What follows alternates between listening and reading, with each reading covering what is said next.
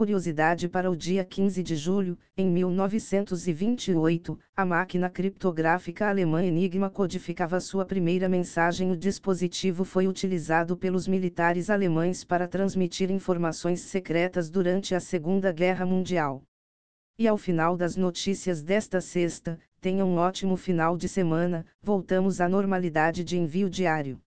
Microsoft reverte decisão polêmica sobre banimento de projetos open source em sua loja de aplicativos. A nova política, que entraria em vigor amanhã, 16 julho, impediria a venda de qualquer programa desenvolvido através de projetos de código aberto, com implicações para aplicativos proprietários que apenas incluam componentes de código aberto com determinadas licenças. De acordo com a Microsoft, a ideia da regra era apenas dificultar o reempacotamento de softwares livres como novos produtos e irá revisar a medida para tornar isso mais claro. As informações são do site TechCrunch. Cérebro detecta deepfakes subconscientemente, mesmo quando a mente consciente é enganada. Cérebros de indivíduos monitorados por eletroencefalografia foram capazes de detectar deepfakes em 54% das amostras. A taxa de sucesso de um grupo anterior, solicitado a identificar verbalmente as mesmas imagens, foi de apenas 37%. As IAs que criam as imagens falsas parecem deixar impressões digitais sutis que apenas uma parte da rede neural humana consegue identificar, afirmam os pesquisadores da Universidade de Sydney. As informações são do site Um Banco Itaú anuncia plataforma de tokenização. A nova unidade Itaú Digital Assets irá titularizar valores mobiliários, como recebíveis, em ativos digitais e oferecerá serviços de custódia de criptoativos. Um primeiro teste foi feito utilizando o cliente Ethereum Hyperledger Bezu.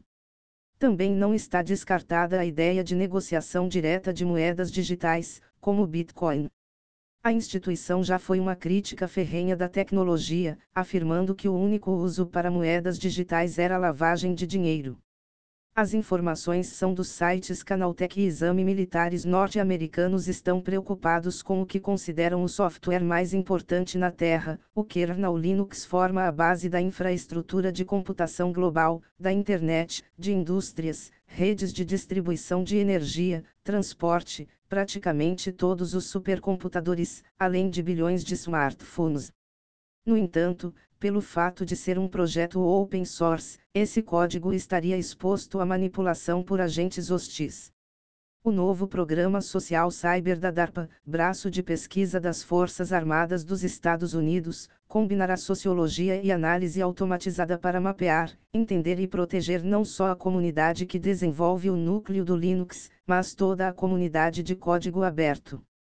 As informações são do site MIT Technology Review Nintendo adquire estúdio de animação por computação gráfica, a Dynamo Pictures, agora chamada Nintendo Pictures, irá produzir conteúdo visual utilizando personagens de franquias como Mario, Zelda e Donkey Kong, demonstrando interesse em expandir para o setor cinematográfico.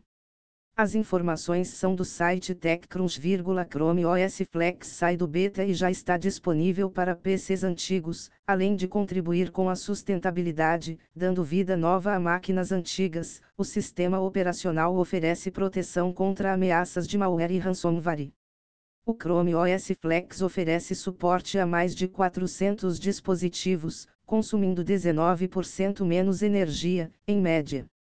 As informações são do blog Google Cloud MIT cria nova linguagem de programação para aceleradores de hardware. EXO é uma linguagem de baixo nível projetada para auxiliar engenheiros a escrever, otimizar e direcionar kernels de computação de alto desempenho para esses componentes.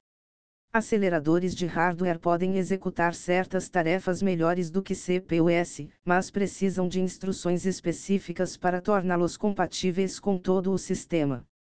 As informações são do site MIT News.